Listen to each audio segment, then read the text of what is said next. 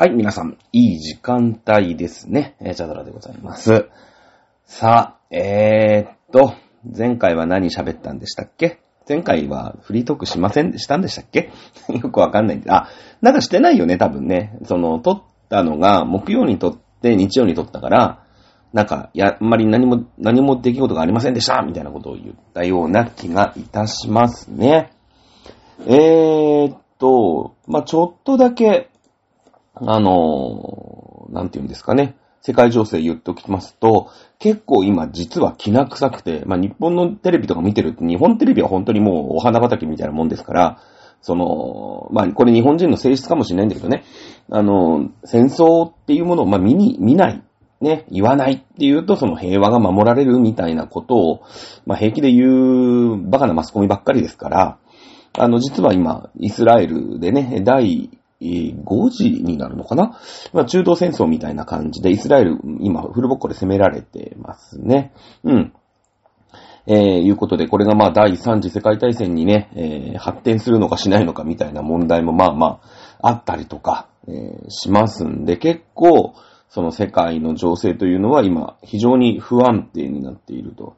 いうことですね。まあ、その中東問題はね、まあ今回いい、いい機会、いい機会って言ったら失礼なんだけど、あの、次じゃあ、あの、マリー・アントネット終わったらね、一回その中東の歴史、これビシッとやっておきましょうかね。うん。あその、近現代、まあ今のね、この、まあハマスっていう、まあ、武装集団、うん、ね、えー、のような、まあ、組織がね、こうイスラエルを攻撃したっていうのは、まあ、それは近現代第二次世界大戦、第一次世界大戦の時の、まあ、その時の覇者、イギリスですね、えー、が、まあ、悪いというか、原因を作ったのは、これは間違いないんですけれども、まあ、その前にもね、えー、そもそもそのイスラム世界の歴史っていうのは我々、あんまりよく知らないじゃないですか。正直言って。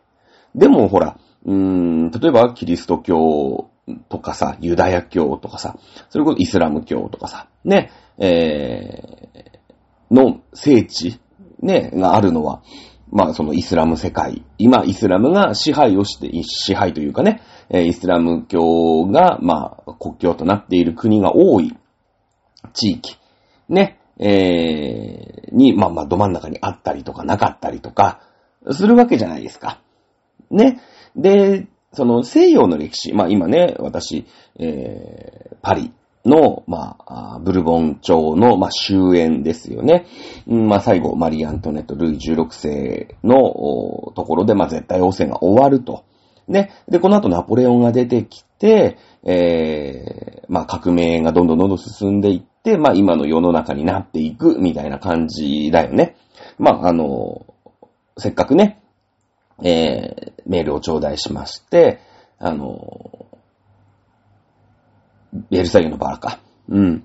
のね、えー、解説なんていうことで、結構もう8回目ぐらいじゃないですか。もう2ヶ月ちょいぐらいずーっと、あの、ベルサイユのバラやってたりするんですけども、まあ、あ今日もね、もちろんやります。もうこれで中盤戦、もう後半戦だね、に突入していくと思います。ね。えー、ですけれども、まあ、ヨーロッパの歴史って割とこう目にする機会多いよね。うん。え例えばフランスの100、フランス、イギリスの100年戦争。まあずっと喧嘩しててね、えー一時期イギリスがフランス、もうほんと北フランスは全部攻め取ってた時代なんてのもあるんですよ。正直言って。で、そこで出てきた、うん神の啓示を受けたある少女の物語を私たちは、あ誰しも知っていますよね。えーその子の、その少女の名も、ジャンヌ・ダルクと言いますよね。もうフランスはイギリスに負ける寸前だったんだけれども、ある日、まあ、片田舎で生まれた女の子が、まあ、神様の啓示を受けて、ね。まあ、本当に白い馬に乗ってたかどうか知りませんけれどもね。映画なんかではよく白い馬に乗っていた。まあ、映えますからね、やっぱり。えー当時は彩りのない世界です。その、まだ着物をね、その着るものを染めるという技術があまり発展してない時代なので、どうしてもその、リアルに作ろうとすると、彩りがないんですよね。えーですので、まあ、その戦場、ね、えプレートメールっていうこう鉄のさ、ね、もうみんな灰色なわけですよ。うん。ね、そこにこう白い馬が乗っかってくると、すごい映えますからね。本当に白い馬に乗ってたかどうか知りませんけれども、ジャンヌ・ダルクという少女のお話。まあその子が率いて、ね、フォロミーなんて言ってさ、え、イギリス軍をフランスから追い出したと、うん、いうのが、まあ、すごいざっくりした、ね、その流れじゃないですか。ね、そうですよね。えー、なので、まあ、そのヨーロッパの出来事って私たちも割となんか、単語だけは知ってるよ。ね。えー、なんか教会が強くてね、うん、王様が好き勝手できないって言って、ふざけんなって言って、えー、言ったらですね、教会が、いいんだぜ、お前。破門するんだぜ、ね。あの、もうキリスト教、当時キリスト教じゃなくなるっていうことは、うん、人間じゃなくなるっていうのと同じわけですよね。すべて教会が仕切っているという時代ですね。えー、ですので、もういい、お前は、俺のこと、俺の言うことをね、その大司教様の言うこと、まあ、聞かないんだったら、王様であっても、ね、えー、破門する、ね、言えちゃうわけですよ。それで、まあ、王様がね、キリスト教から破門されてしまっては、やっぱ民衆を束ねていくことはできないわけですよね。もう、うーん、なんでしょう、犬畜生と一緒ですから。当時のヨーロッパでキリスト教じゃないという話になりますね。まあこれは、えー、700、700年とか600年とかそのぐらいの話になるのかな？もっと前かな？うん。えー、これが有名なね、カノッサの屈辱っていうね。うん、あの、で、王様が、いや、破門されたらしんどいわっていうことで、一時期はね、あの、ふざけんなって言ったんだけど、いや、ごめん、破門は勘弁してくださいって言ってね、三日三晩土下座を、えー、し続けたと。いうね、その屈辱的な話。これがまあ、カノッサの屈辱。でも、なんか、カノッサの屈辱っていう単語自体は聞いたことあるでしょ？ね、えー、聞いたことあると思うんですよ。うん。ね、なんか、そうい、うまあ、中世のね、古代史、まあ中世というか、ヨーロッパの古代史から近、近世、近代になるまでの歴史っていうのもどっかでね、一回やっていきたいなと思いますけどね。うん、なんか断片的な感じでしょ？あその、ローマ帝国が東と西に分かれて、で、その西ローマ帝国もやがて三つに分かれてとかね、えー、なんとなくそのゲルマン民族が移動してきてとかさ、あのー、そういう感じでね、えー、皆さん断片的には知ってると思いますけど、イスラムはね、まああんま知らないよね、正直。うん。ね。えー、なんか知らないけど、いつの間にかオスマン帝国ってのができましたぐらいのところから、いきなりスタートしてきたりするでしょ。ね。そうだよね。あのー、なんかオスマントルコっていうでけえ国がありますみたいなところからスタートしたりするんで、いまいちこの辺分かってないんでね。まあ、今回のね、その、まあ、イスラエルでの、まあ、戦争というか、まあまあ戦争かな。うーん、をね、まあいい機会として、一回ね、え、この辺の、まあ、中東の歴史みたいなのも一回どっかでね、まあ、次、もしかしたらできればなぁなんて思ってます。まあ、もしかしたらね、10月の頭、冒頭、あの、衆議院の解散があるかもしれないんですよね。もうそれを見定めた中で、その、日本にもね、新しい政党ができてね、保守新党なんてできてますから、まあその辺の話になってきたりとか、まあ今回ね、えー、減税がどうしたこうしたとかっていうところ、まあもちろんね、えー、選挙っていうのは人気集め、えー、ですから、あの、選挙やる前にはね、え、どうやったってこう人気取りをするような発言が飛び交っていくんでね、減税とかなんとかっていう話に、まあなってきてるとは思いますけれどもね。まあそういったのがは差し込んでくれば、まあ多分12月までには一回総選挙があるんじゃないかなと私は思ってますけれども、うん、まあその、そしたらね、またその選挙の方をやっていかなくちゃいけないのかなというところで、とりあえずのところはこのマリー・アントワネット編、ね、えベルサイユのバラ編、しっかり完結していきたいなと思っております。さあ、いいですか？そろそろやっていきますよ。はい、前回までのあらすじです。えー、前回までのあらすじですけれども、うーん、ま、王宮の中のお話でしたね。えー、シャルロットという、まあ、14歳かな、13歳の女の子が、まあ、ロリコン伯爵と結婚させられるのが嫌で、まあ、自殺を図りましたね。うん。えー、ロザリーちゃん。ロザリーちゃんの、まあ、だから、実のむす、実のというか、生き別れた妹っていうことになるんだよね。うん。えー、ロザリーちゃんは、まあ、ジャルジュケね、オスカルの家に引き取られた、まあ、お姉さん、元貴族のお姉ちゃんなんだけれども、えー、母のね、母親を殺されてしまいました。馬車で引かれてね、えー、母死んじゃった。母というか、育ての母ね、えー、育ての母を殺されたわけで、で、なんだあいつって言ってね、あの、母の仇をね、探しに来たら、実は、母の仇が実の母だったっていうね、えー、そういった事件もまあありましたね。そしてその実の母が、えー、実の母ね、生みの親ね、の妹、妹という方が自分の妹ね、えー、シャルロットちゃんっていうのを、まあ、このお、お母さんもね、お金がないんですよ、貴族がもう没落していって。ね。ということで、え、ある伯爵に高く売ろうとしたわけですね。まあもちろん政略結婚です。ね。えー、だけどね、やっぱり13歳、14歳のね、えー、娘さんが、43歳って言ってましたかね、に旦那さんにこう、無理やり結婚させられるってのは非常にこう、プレッシャーがあると。ね、えー、ですけれども、私46歳で、えー、今、たかたか25歳の女子をね、えー、推しとしてね、アイドルとしてね、推してますんで、まあ、人のことは言えないなっていう話、確か先週した気がします。はい。で、えー、飛び降り自殺をしてしまうと。はい。で、今度アントワネットの方は、フェルゼンというね、もともとまあ、いい仲の不倫関係にあった、うーん、人がね、いるわけです。まあ、でもお互いね、アントワネットはルイ16世のね、正式な奥さん、いうことになりますので、まあ、お互いに好きなんだけれども、思いが伝えられないという、まあ、こうね、非常に、なんか寂しい感じの恋愛なんだけれども、フェルゼンはね、まあ、公然の不倫関係にずっとあったんだけど、やっぱりどんどんどんどんアントワネットの対面が悪くなっていくわけですよね、国内の。うん。フランスも まあほら、イケイケの時はね、王妃が不倫してようが別にふーんって感じじゃないですか。別にね、あんまり。でも、フランス自体が今ちょっと国が傾きつつあると。で、国民もどんどんどんどん飢えて、まあ不満ってのがあるよね。そうするとこう、うーん、まあ、なんていうのかな。不満の吐け口じゃないけどさ、あいつらが悪いってやっぱり民衆も言いたいわけですよね。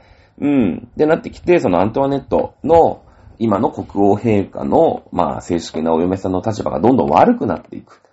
やっぱフェルゼンとしてもね、うん、もちろんアントワネットのこと好きだから一緒にいたいんだけれども、まあ、国内でのね、そのアントワネットの立場が悪くなってくるのは俺の責任なんだ、いうことで、それをね、えー、吹っ切るために、まあ、当時アメリカ独立戦争にスウェーデンからの志願兵として旅立っていくというところで前回が終わったんじゃないかなというふうに思います。はい。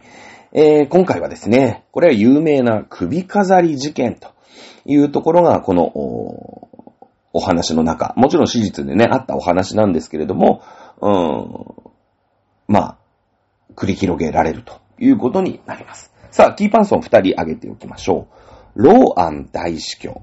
ね、いう、まあ大司教様ですから、宗教でね、割と偉い、お坊さんですね。お坊さんというか。うん。そして、ジャンヌちゃん。さっき出てきたロザリーちゃんの、まあ、えー、母違いの、えー、お姉ちゃんですね。あのー、こんな貧乏な家やってられるかって言って、え家を飛び出していって、まあ、ある貴族のお家に潜り込んで、ね、えそして、あのそのね、えまあ、潜り込んだ先の、なんて言うんですか、ご主人様を、まあ、ぶっ殺してね、うん、え乗っ取ったというのがジャンヌちゃんです。このジャンヌちゃんはね、本当にいた人物なんですよ。あの、さっき出てきたロザリーちゃんね。ロザリーちゃんは、これ架空の人物です。あの、作者の人が架空で作った。まあなんでかっていうと、まあそもそもそのオスカルは架空の人物じゃない？ね？で、このジャンヌは本当にいた人物で、これから起きるこの首飾り事件という事件も、本当に起きた事件なんですね。うん。なんですけど、この、まあ、オスカルとこの首飾り事件を結びつけらんないじゃん。だって実際にあったこととさ、ね、そのと架空の人物、オスカルってのは結びつかないわけですよ。はっきり言って。うん。なんだけれども、このロザリーっていう架空の人物をもう一人噛ませて、このジャンヌっていうね、首飾り事件の起こした張本人の、まあ、母違いの妹とね、で、その妹を、オスカルが非常によく面倒を見ていたという、こ、いう設定にするわけですよね。え、そうなってくると、まあ、あ非常にこの首飾り事件にオスカルがどう絡んでいくのかっていうのが、まあ、わかりやすいですよね。オスカルが多分に絡んでくるわけですよ。うん。ということで、前回その、おロザリーちゃん編をね、やったわけですよね。うん、そうすると次に起きるこの、うん、実際に起きた首飾り事件というところで、オスカルがどう絡んでくるかというための、まあ、布石というかね、えー、いう感じな気がします。さあ、えー、ローアン大司教ね、この人、えー、全オーストラリア、あ、ごめんなさい、オーストリアの大使です。駐在大使。ね、えー、だから割と偉いんですよ。いい貴族なんですよ。なんですけども、あの、生草坊主でね、で、女遊びが、まあ、派手で。で、そんなほら、オーストリアって言ったらマリア・テレジアじゃないですか。ね、えー、アントワネットのお母さん。非常に厳格な方です。えー、マリア・テレジアそんなさ、まあ、大使、ね、来るのは止められないわけですよね。フランスから大使が来るって言って、まあ一応仲良くしようなんて思ってますから、えー、フランスのね、えー、フランスから駐在大使が来るっていうことなんですけど、まあ、この坊主が女ったらしい。うん、女遊びが派手でね、金遣いも荒いと。いうことで、マリア・テレジャはね、はっきり言って嫌いでした。うん。で、もう、あんな奴はね、あの、大使としてオーストリアにいてくれるな、ということで、大使をクビになってフランスに帰ってきてた。いうのがこのローアン大司教という人です。非常に生まれはいいんですね。いい家柄。あの、ブルボン家なんですけど、今のね、あの、ルルイ何世何世何世だからブルボン家って言うんですけど、その前に、ね、えー、フランスを仕切っていた、まあ、家系がありますよね。そこの、まあ、末裔ということにななりますけれども、うーん、非常にこう、まあ皆さんがさ、出張してってね、まあ出張というか出向か、ね、ある会社に出向、取引先に出向して行ったんだけれども、取引先の社長にね、まあ副社長か、ね、えー、に、まああんまりハマらなくてさ、なんか出向先であいつ遊んでばっかりって全然仕事しないんだけど、つって。もういらないからお前んとこ返すよって言って、まあ、本社に戻ってきたと。いうイメージだよね。うん。そうすると本社での立ち位置ってどうですか？なんかね、いや、出向するってことは、まあ一応取引先との関係性とかさ、まあいろんなお仕事があるわけじゃない。そういう、うん、本社とその取引先との関係で、うまいお仕事をね、こう円滑に進むために出向してもらうわけじゃないですか、その取引先にね。うん。だけども、副社長にもう嫌われて、全然仕事しないでね、もう、その、オーストリアの、だから OL さんね、ペイペイの OL さんにちょっかいばっかり出してると。うん。なんだあいつはと。いらねえと。変えてくれと。ね、取引先に言われて、まあ、出向が終えて、えー、出向期間の半ばでね、帰国することになったと。そうすると本社にまあ戻るわけなんですけど、ちょっと立場ないよね。うん、ちょっと恥ずかしいじゃないですか。ということで、このローアン大司教、生まれはいいんですけれども、フランスでの地位、まあ、貴族の中での地位というのは非常に、まあ、あまり芳しくない。ね。えー、それはそうですよね。なんとなく今の例わかりますよね。本社戻ってきたんだけど、あんだあいつ出向したくせに何の仕事もしてないし、向こうの副社長に叱られて戻ってきてんじゃねえか、みたいな感じです。はい。えー、いうことですね。そして、えー、もう一人のキーパーソンはジャンヌちゃん。さっきのロザリーちゃんの生き別れ、生き別れたというか、えー、飛び出していった、まあ、母は違うんだけど、お姉ちゃんということになります。さあ、あのー、これはね、史実と、まあ、うん、物語の中で、ちょっと若干違っててね、この、本当はそのローアン大司教っていうのが、まあ、アントワネットとなんとかお近づきになりたい。ということは確かなんですね。まあ、さっきも言いました、ローアン大司教は非常にこう、仕事、仕事場というか、フランスの中の貴族社会の中では、まあ、浮いたというか、まあ、干されてる感じなんですよね。うん。で、まあ、オーストリア駐在大使ですので、マリー・アントネットとも、まあ、個人的に知り合いであったことは、まあ、確かでしょう。一応、コネはあると。嫌われてたけどね、お母さんからめちゃめちゃ嫌われてたから、まあ、マリー・アントネットもあんまりよくは思ってない。うん。えだけれども、まあ今ね、フランス王妃になったわけです。自分がちょっと知ってる人は。ね。なので、なんとかマリー・アンタワネットに取り入って、えー、この干されているフランス貴族界の中での地位をなんとかしたい。ね。えー、なんか政治とかさ、ね、その大司教というね、その、うん、なんていうの？こう、宗教界の中でももっと偉くなりたいし、えー、貴族としても、うん、もっとね、大事な、例えばなんか大蔵省のさ、大臣になりたいとかさ、まあそういう出世をね、えー、目論んでいると。いうことになります。ただね、えー、まあ、ベルサイユのバラ的には、まあ、そういう政治の話とかっていうのは、まあ、女子的にはあんまり面白くないじゃないですか。なんかつまんないじゃないですか。僕は面白いですよ。なんか課長島工作とかさ、そういうのよく読みますよ。そういうなんか政治とかさ、会社絡みのなんかそういうドロドロしたやつとか。でも、ね、読むのが中学生、高校生、女子中学生、女子高校生ですから、そういうの面白くないじゃないですか。うん。なので、この、ローアン大司教というのが、マリー・アントワネットに非常に恋心を抱いていると。なんとかお近づきになりたいというふうに、まあ作者のね、えー、池田先生でしたっけ？は、あまあ、ちょっとアレンジを加えて、本当のローアン大司教、この人も実際にいた人だし、えー、王妃とお近づきになりたいということで、このジャンヌちゃんというね、えー、なんて言うんですか、お姉さんを頼って、ジャンヌ、あの、マリー・アントネットに取り、取り入ろうとしたのは、これ事実なんですけれども、まあ、恋をしていたかどうかというのはちょっと微妙な感じですね。ただこのローアン大司教が、あ女ったらしでね、女にだらしがないと。いう人は事実だ、ことは事実だったもんですから、あの、まあ、その辺のね、えー、いろんなこう、設定というか、まあ、そういったものをうまいこと利用してね、えー、ローアン大司教が、まあ、あそうね、あの、アントワネットに、こう、非常に恋心を抱いている。そしてなんとかお近づきになりたいと。いうことで、この首飾り事件を起こしたと。いうふうに、まあ、作中ではなっております。まあ、どっちにしろ 王妃と非常にこう、お近づきにローアン大宿はなりたいというふうに思っているわけですね。うん。まあ、正直言って、カトリック、ね、えー、の聖職者のその、まあ、倫理観というか、価値観というか、まあ、こんなレベルだったわけですよ。腐敗してたわけですね。はっきり言って。まあ、その、聖職者なんだけれども、まあ、その、ね、女ったらしなんてダメなわけじゃないですか。なんかこう、結婚しちゃいけないとかさ、まあそういういろんな、ね、いろんなことがあるわけです。そういう規律、戒律みたいなのがあるんですよ。そんなのはもう守られてないわけですよ。ね、えー、いうことでございます。まあ、ジャンヌちゃんっていうのは、ジャンヌちゃんっていうのもさ、その、もう貧乏、ド貧乏ね、小じきみたいなことを、小じきって今言っちゃいけないのかな？わかんないんだけど、不老者みたいなのをさ、経験してて、なんとか這い上がりたい。ね、えー、いうことですので、まあ、ローアン大司教が、まあ、ローアン大司教ね、ちょっとこう、うん、なんていうの、そういう下世話なローアン大司教をダマくらかして、まあ、多分この二人愛人みたいな感じなんですよ。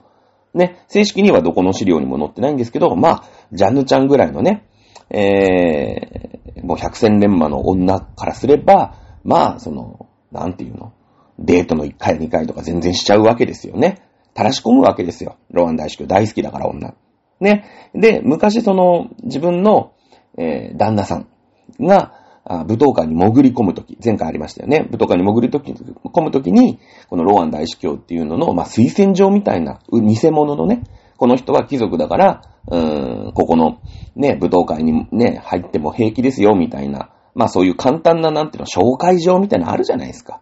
だって僕がさ、なんだろう、わかんないけど、例えば、うーん、その、安倍さん、安倍、安倍総理大臣の奥さんのあの桜を見る会とかさ、あるじゃない？ねとかさ、そういうのにいきなり行くって言ったっていけないじゃん。なんかコネがないと。だけど、ね、その、安倍さんのことをさ、ちょっとでも知ってる、まあ、有名なね、政治家の人が、あ、いいよいいよって。ね、俺が紹介状一筆書いてやりゃ入れっからって言えば入れそうじゃん。ね。で安倍さんとしても、まあその、なんか受付の人もさ、あ、まあまあこの人の紹介、例えば僕が、なんだろう、二階幹事長とかさ、そういう人と知り合いでね。ねえ、ー、二階、二階さんちょっと俺、桜見るから行きたいんだけど、って言ったら、うん、じゃあ俺が一筆書いてやるから、これ持ってきゃ入れんじゃねえって言って。受付の人も、ああ、二階幹事長のお墨付きならまあ大丈夫かって入れますよね。うん、そういう感じ。そういう感じ。ね、えー、そういう感じで、えー、昔ね、このローアン大式を垂らし込んで、あの、紹介状書いてもらったことあったりして、結構この二人はもともと知り合いなのね。うん。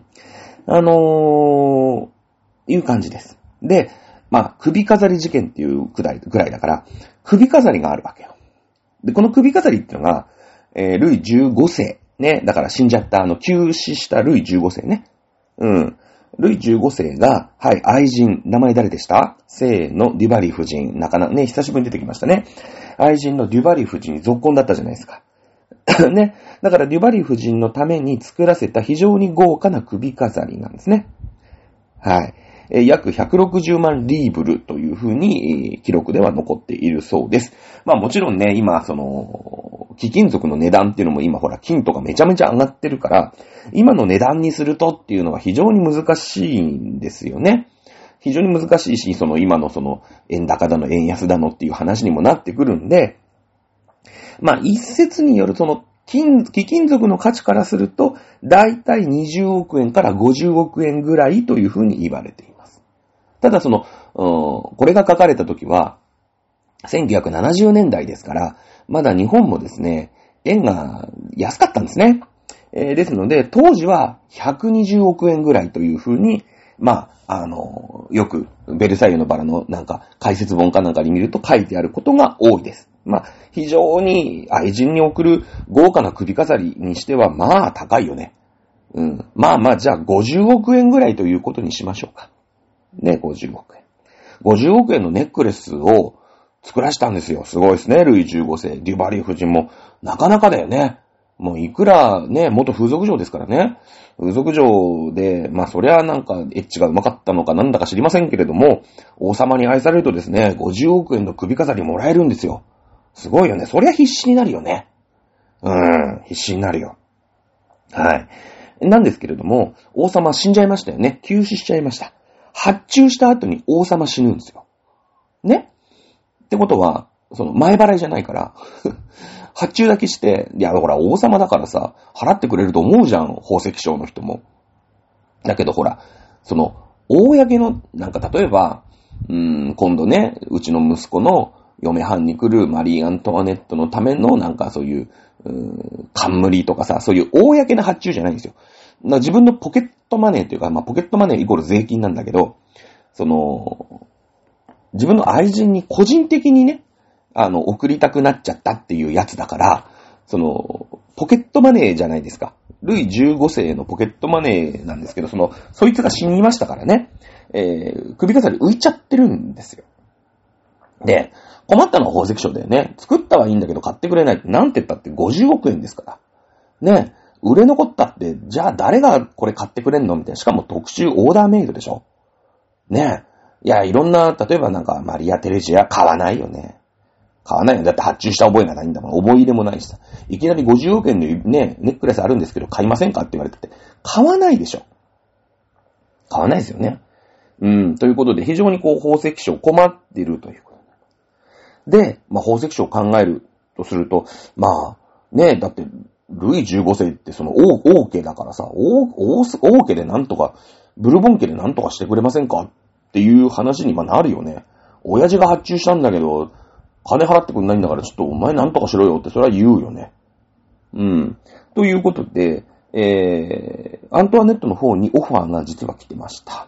はい。なんですけど、まあ、買うかったら、まあ、買わないんですよ。買わないの。まあその頃のアントワネットって贅沢三昧っ子っていうよりも、うん、割とこう、フェルゼン、ラブラブな感じで心が満たされてるのね。あの人心が満たされてないと贅沢三昧する癖があるんで、あと10年ぐらい 早かったら、ね、フェルゼンがいない時期、あの、返されちゃいましたからね、強制送還されちゃったんで、その時期とかだったらなんかそういう心の隙間をお埋めいたしますために買ったかもしれないんですけども、今はね、えー、フェルゼンが戻ってきてラブラブ不倫中ですので、あんまりそういううさばらしの買い物しないじゃないですか。そしてまあ国のね、うーん、なんて言うんですか？まあ財政も逼迫してる。これね、あの勘違い、よくして伝わってるんですけど、非常にこう、ジャンヌはで、ジャンヌじゃない、あの、アントワネットはですね、えー、国の経済が逼迫していることを結構ね、あのー、まあ、真に受けてというか、結構危機感を持ってですね、あんまり贅沢、まあ、贅沢してたんだよ。心が満たされてない頃は。満たされてる頃はですね、結構ね、贅沢を慎むようになった。あそうです。はい。あ実はその、じゃがいもね、えー、なんだこれはって言って、ほら、火炙りになった話したじゃないですか。あの、フランスといえばゴリゴリカトリックでしょ？ですので、まあ、カトリックっていうのはじゃがいも食べない国だったんですよ。ね、うん、なんだけれども、ほら、だからドイツとかさ、ね、えー、とかはカトリックじゃなくてプロテスタントの国なわけよ。そうすると、ね、えー、カトリックでは食わない食わないってそういうなんか、慣例とかさ、慣習みたいのが大事なんだけど、いやいや、そういうのは関係なくねつって。植物に何、その、火炙りとかおかしいよねって。食べられるんだし、みんな貧しいんだから食ってこうぜって言って、ドイツにはじゃあ先にジャガイモが広がったんですよ。うん。なので、ジャーマンポテト。今までも、今でもね、有名ですよね。イギリスも まあ、イギリス国教会って言ってさ、カトリックからほら、カトリックの王様が自分を認めてくんないもんだから、俺はいいんだ、独立するんだって言って、えー、イギリス国教会作ったじゃないですか。ね。えだから、イギリスにも芋広がるんですよ。ね。フィッシュチップス。ね。広がってますよね。イギリスといえばフィッシュチップスじゃないですか。もう北海に行ってね、タラいっぱい取ってくるんですよ。で、もうしょうがないから、生で食うのも限界があるし、うーん、ちょっとこれ鮮度が悪いな、あげちゃえってことであげちゃうんですね。えー、で、芋はいっぱいありますから。うん、芋、芋、芋食えばいいんですよ。芋か、うーん、いっぱいあるね、つって、いっぱい取れたね、つって、うん、あげちゃえ、つってあげちゃうんですよ。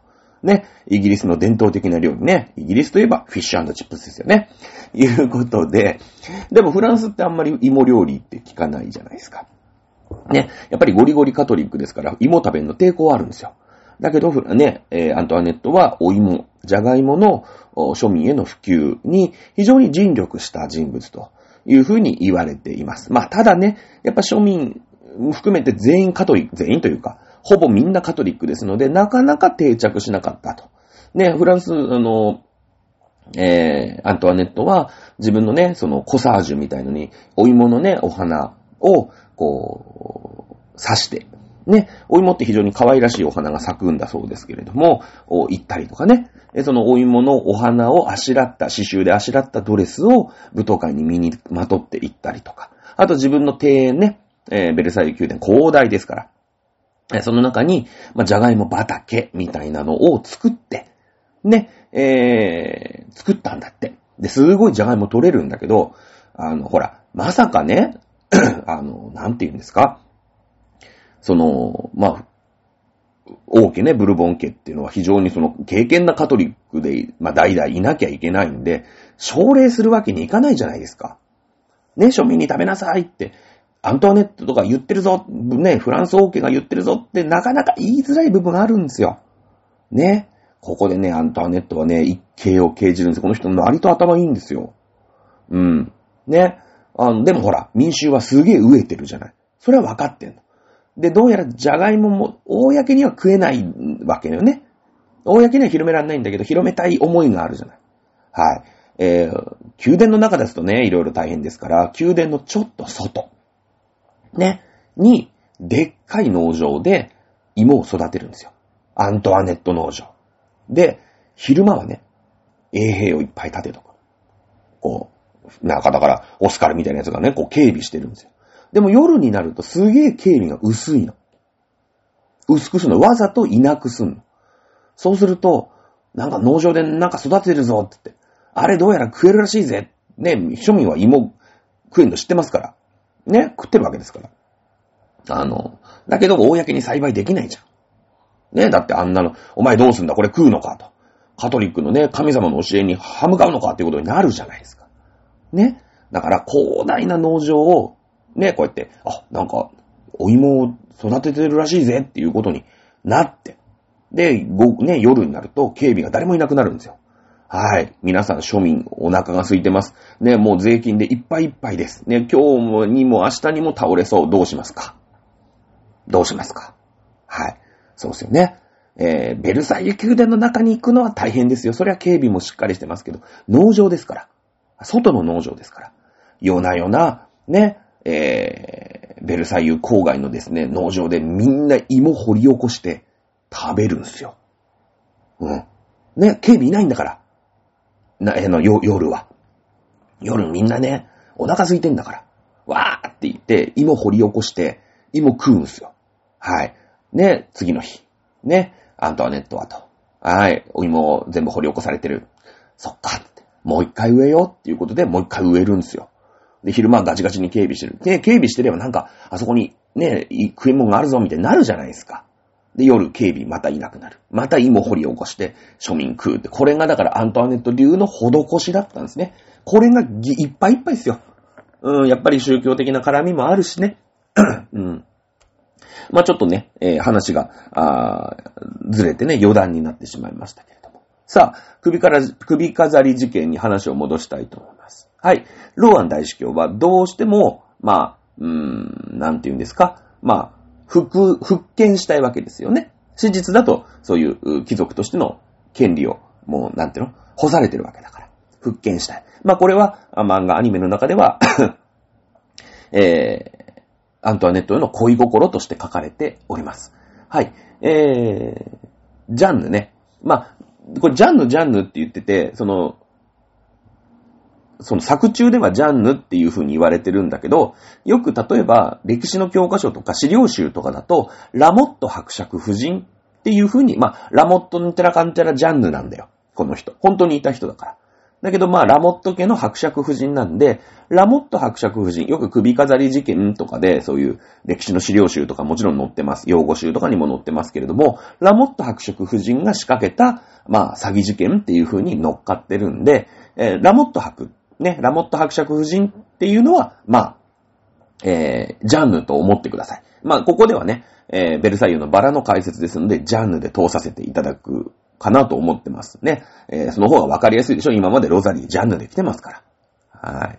えー、ローアン大司教ね、あのー、お近づきになりたいわけですよ。ね、えー、アントワネットになんとか取り入って、なんとかこう、まあ、恋心を、まあ、発展させたい。まあ、ジャンヌと付き合いたいわけだよね。まあ、もうなんなら、そう、そういうことですよ。で、ジャンヌはもう、ほら、喫水の嘘つきじゃないですか。もう基本的に全部嘘で縫い固められてます。私、あの方の友達ですわ。いうことで、まあそれをね、ローアン大使が信じちゃうんだよね。うん。で、えー、犯罪まがいのこの偽ラブレター事件起こすんですよ。ね。私を通してくれれば、私はその宮殿に入れる。入れないんだよ。入れないんだよ。えー、っと、入れるとしたら、ポリニャック夫人は入れるよね。うん。入れるじゃないですか。だけど、ポリニャック夫人っていうのは、自分の腹違いの妹、のお母さんだから、自分のお母さんじゃないんですよ。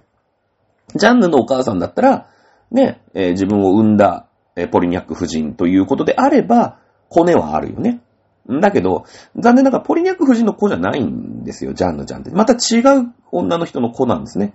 なので、その、アントワネットと非常に仲がいいし、まあ実際にこう、お会いすることもできるポリニャック夫人とのつても、実はないんですよ。まあないというか、まあロザリーっていう一緒に育った、ね、育てられた妹の実の母。ちょっと、ちょっと厳しいよね。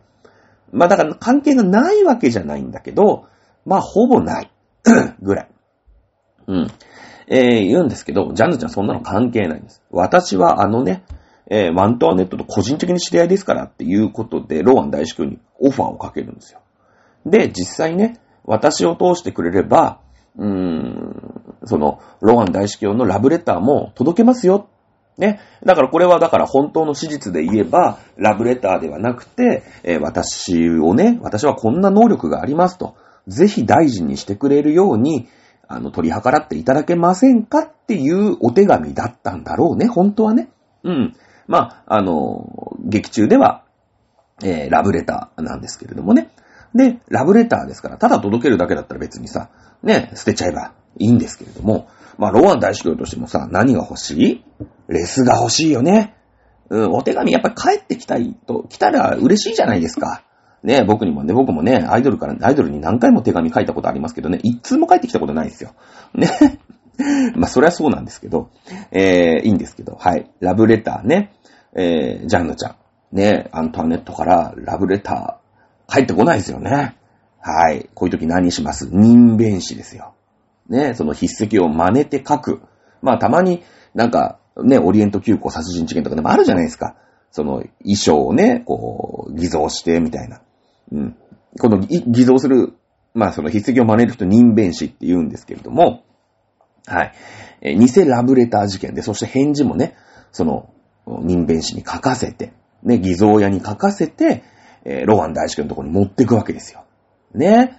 喜ぶよね、ローアン大式をね。僕もだから、うまいこと騙していいから、ね、あの、あのアイドルさんからのお返事ですって言って僕にお手紙を渡してくれるジャンヌちゃん欲しいよね。うん、騙されてりゃいいじゃんだって。幸せだよね。幸せ。ねえ、っていうことで、まあそういうラブレターのやりとりもあるわけです。当然、えー、アントワネットは知りませんよ。ローアン大司教からのラブレターが届いてるわけないんですから。ねえ、ー、そして、で、ローアン大司教、そしたら次ほら、ラブレターの返事もらえたらどういう感じになる？ね、オタク。どうなるか考えてみろ。繋がりたくなるだろ？そうなんですよ。繋がりたくなるんですよ。どうにかね、プライベートで一回会わせてくれってなるんですよ。なるよね？なる。だって、ラブレターの返事返ってきたらさ、もうなんか繋がってるみたいなもんじゃ、だって DM して帰ってきたら、らそれはなんか嘘のね、周り、なんかそういうインスタとかを管理してる別のね、なんか人が、こう、インスタの DM のさ、返事返ってやったとしても、そしたら次繋がりたくなんじゃん。いうことでですね、ぜひ合わせてくれと。一回ちょっと合わせてくれ。プライベートでね。うん。いう風に頼むわけですよ。ジャンヌに頼むんですよ。ね。ジャンヌに頼む。ジャンヌはさ、もうそんなのね。じゃあ、つって。偽ラブレター事件。ラブレターは人弁師ってその筆跡を真似て何とかする。で、今度か、ね、会わなきゃいけないわけでしょ？な、どうすっか。いうことで、えー、ある、まあ、パリの、まあ、娼婦ね。まあ、風俗嬢ですよ、はっきり言って。ニコルド・オリバさんという、まあ、お姉さんが今いるわけなんですけど、この人、えー、姿格好が、あのアントワネットにそっくりなんですね。まあ、いますよね。アダルトビデオとかはなるじゃないですか。なんか、芝鈴す激似みたいな。あるよね。で、まあまあ似てる時あるじゃないですか。ありますよね。あの、前田あっちゃん激似っていうので、琥珀歌売り、売り出しましたよね。うん。そういう、そういうことですよ。で、まあ、当時はさ、その、まあ、だって密会だから、まあ、この後ね、劇にも、あの、作中にも出てくるんですけど、夜の外で会うんですよ。で、今みたいにね、それ渋谷の真ん中であったらね、もう電気も高校とついてますから、あれですけど、ね、1700年代なわけですよ。まだね、電気なんかついちゃいない。薄暗いっていうかもう真っ暗なんですよ。はっきり言って。ね、そしてね、あの、琥珀歌出てきたらね、前田のあっちゃんだって思っちゃうよね。思っちゃうよ。うん、しょうがない。しょうがないよ。ね、そんな感じ。ね、えー、このオリバちゃんをですね、まあ、この人、まあ、娼婦でね、風俗嬢なんだけど、まあ、目が見えない。ね。まあそういうハンデキャップを負いながら、まあ風俗嬢をやっている女の子なんだ。これ、これ本当にあった事件だからね。本当にあった事件なんですよ。ということで、このニコルド・オリバさんに、まあ、お金を握らして、まあ、ようわからんおっさんと会ってくれと。ね。で、えー、私の気持ちは分かっておりますね。これだけ、あの、変なおっさんに言ってくれればいいから。まあ、しょうがないですよ。この盲目でね、まあ、どうや、どういう経緯で、あの、目、ね、視力を失った方かは、ちょっと私調べられませんでしたけれども、まあ、ね、しょうがない。働くこともできない。わけでしょだって目が見えないわけだから。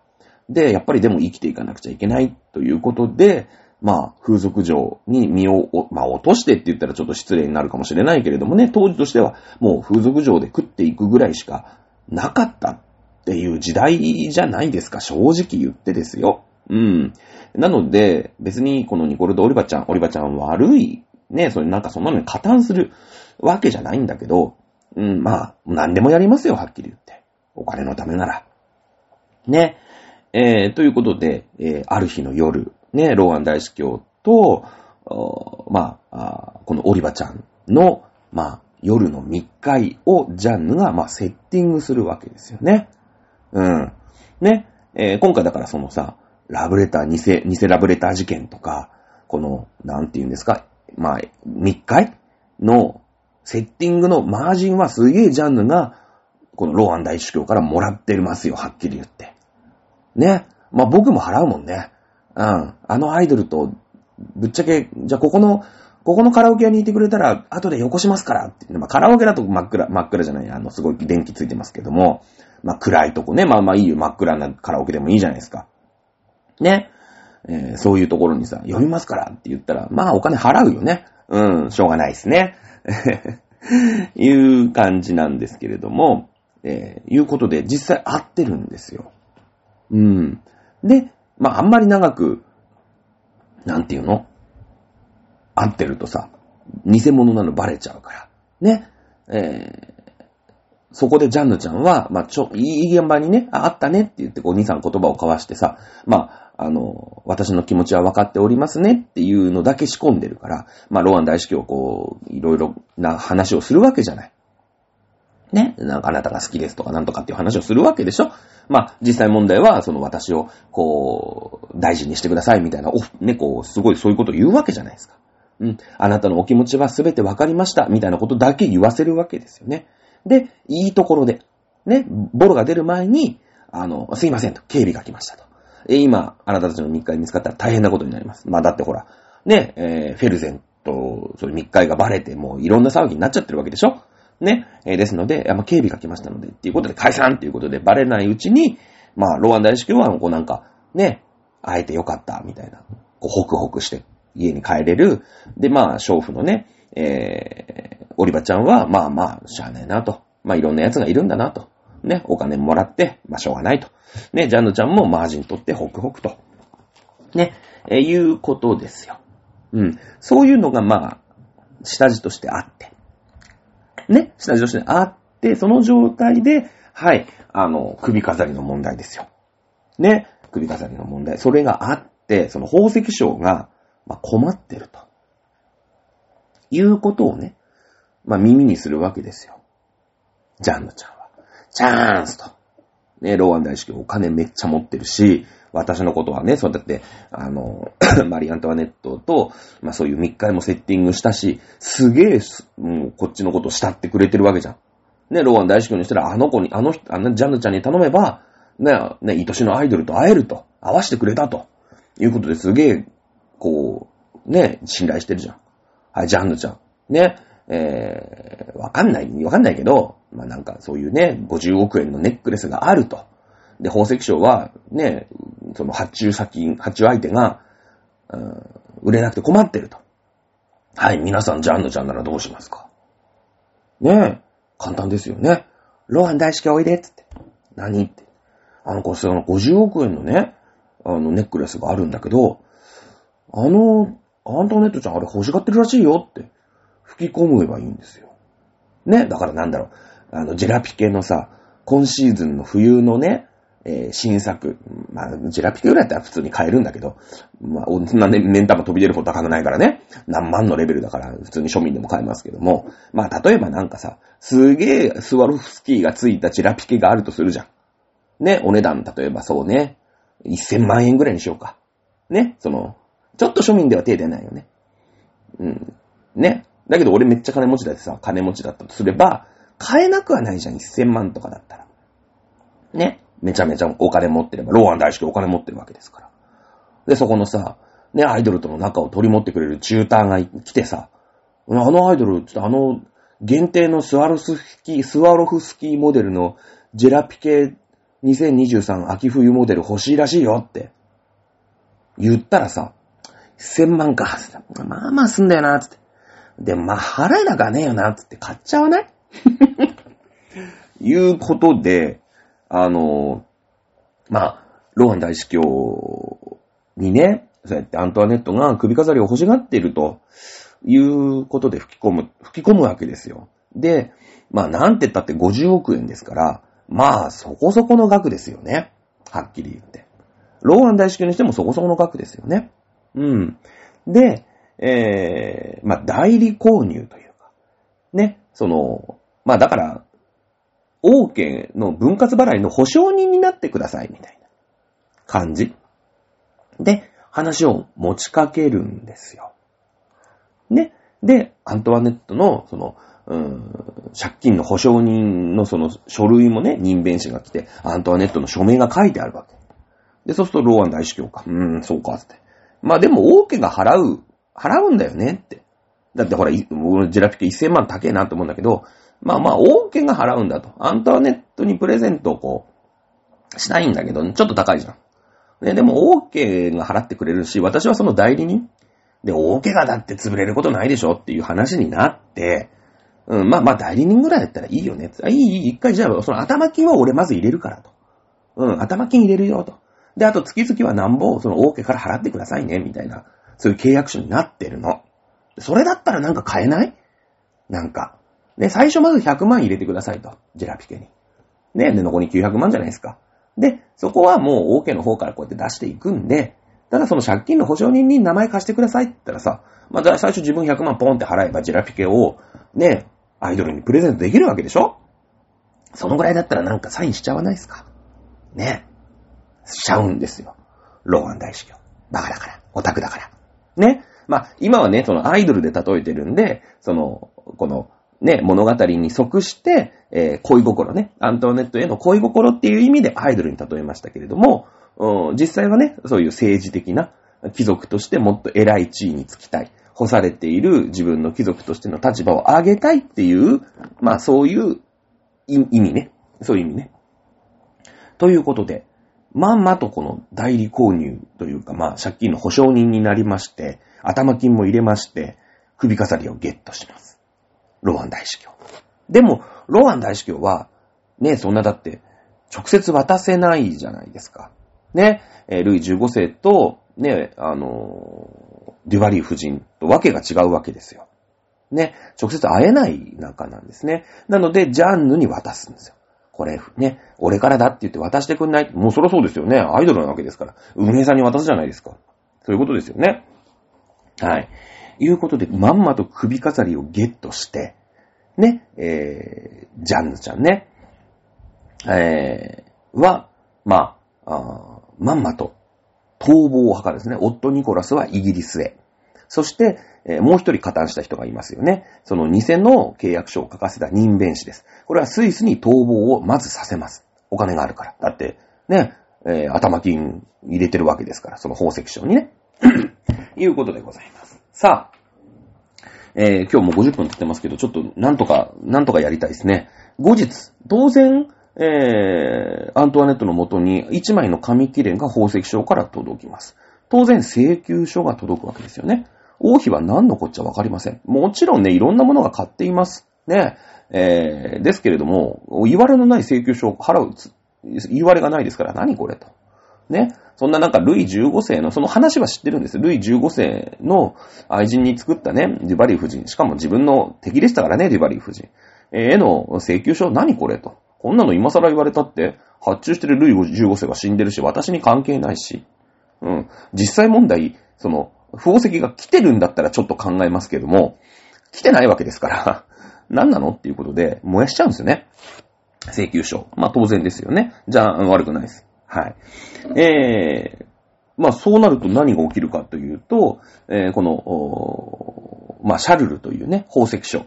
ね、え、シャルル・ベーマーという宝石書。まあ、あの、作中ではベネールという名前に変わっておりましたけれども、王宮にクレームを言いに来ます。代金未払いですからね。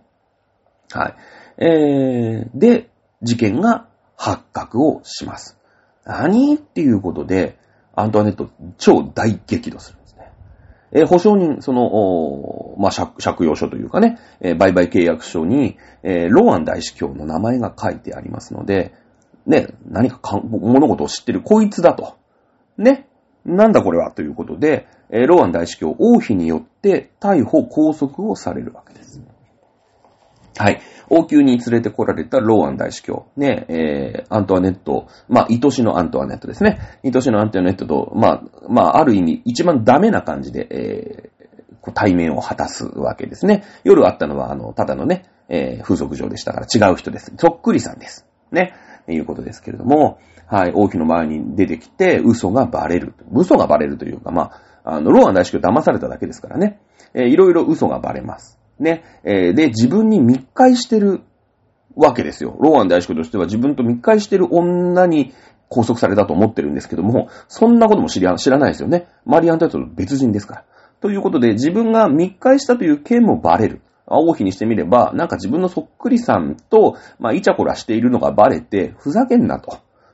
お前何しとんねんと。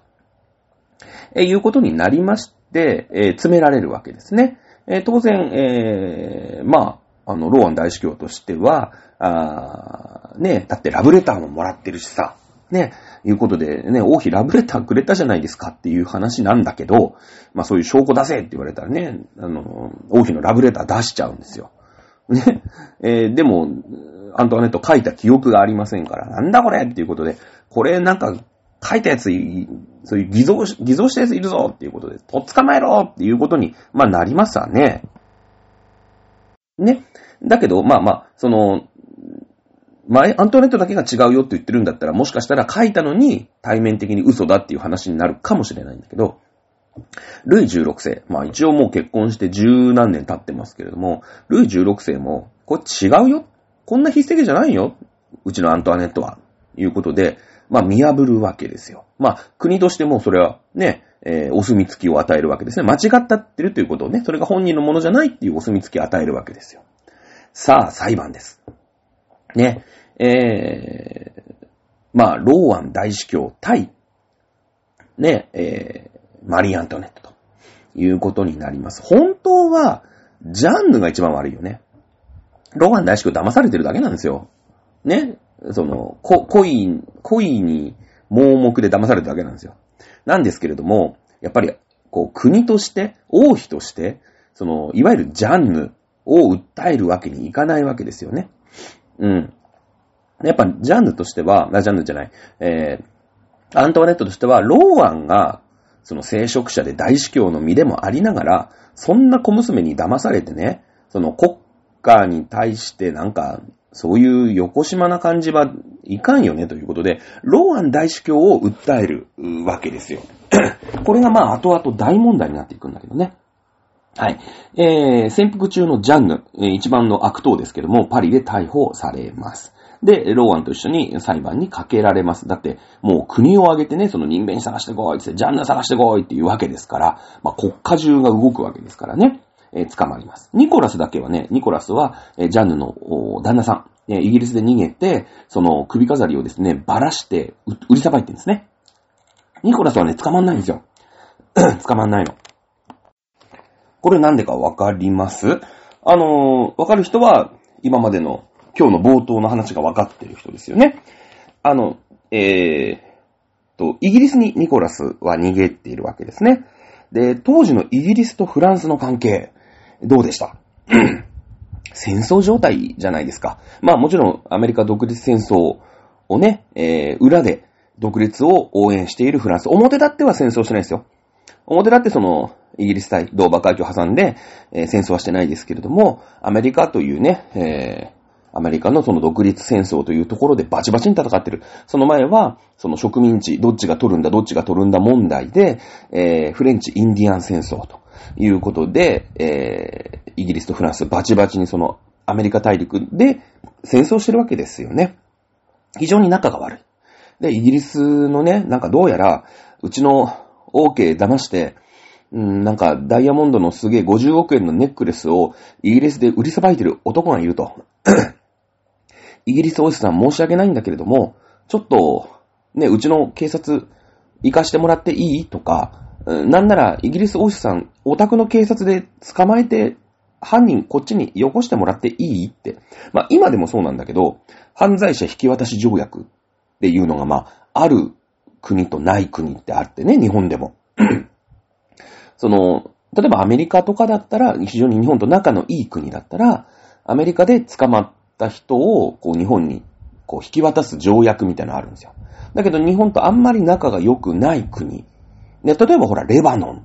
ね、えー、っていう国があります。中東にありますけれども、そこにほら、カルロス・ゴーンって逃げたじゃないですか。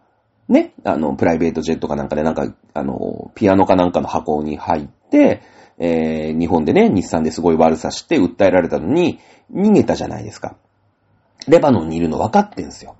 だけど、レバノン政府と日本ってのはあんまり仲がそんなにいいわけじゃないし、その引き渡し条約っていうのに、を結んでるわけじゃないんで、レバノン政府にお前んとこにいるカルロス・ゴーンは日本でひどいことをしたから引き渡せって言えないんですよ。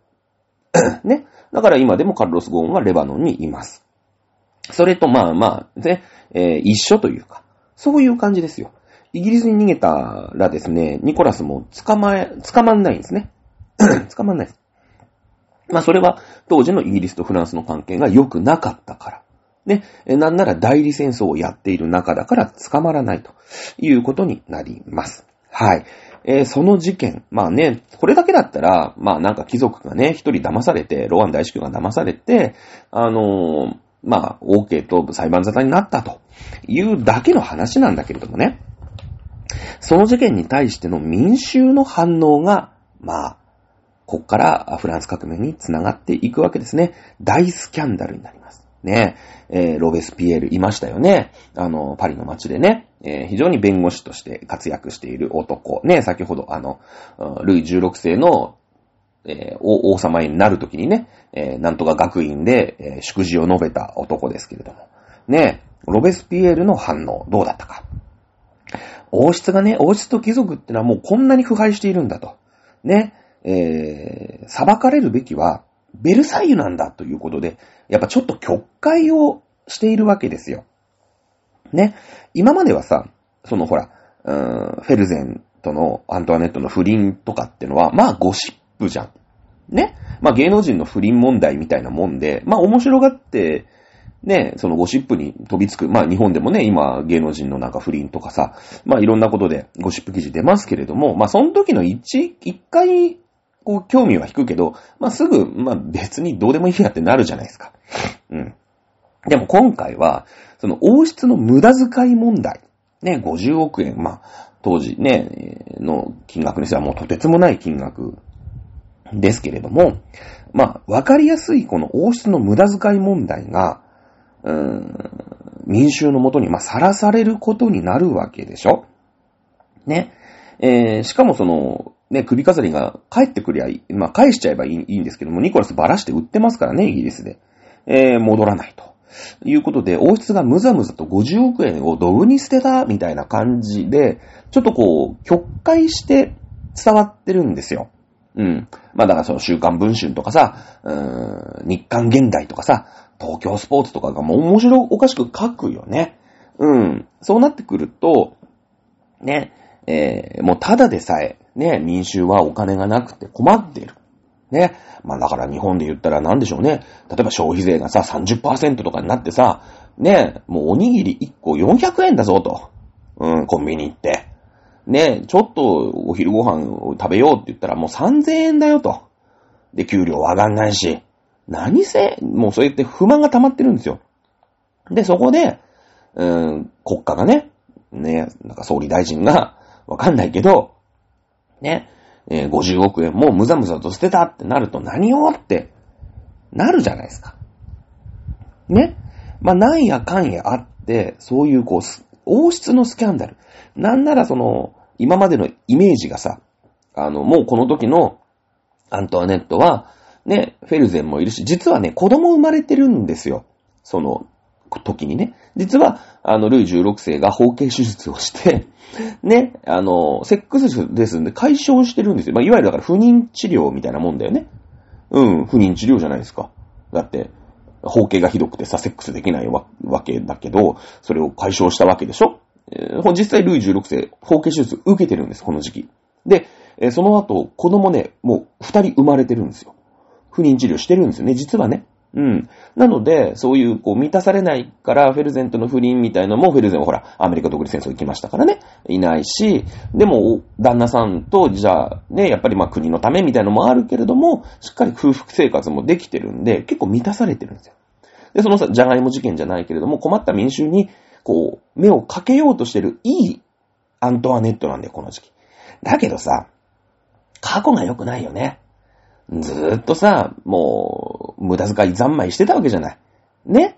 はっきり言って自分が満たされないとき、だから夫にも相手にしてもらえないとき、ね、えー、とかはもう男か金かみたいなね、買い物かみたいな感じで生きてきてるわけじゃない。でそういうのがあるから、またアントワネットがね、50億円の無駄遣いした、みたいな感じで、やっぱ良くないよね。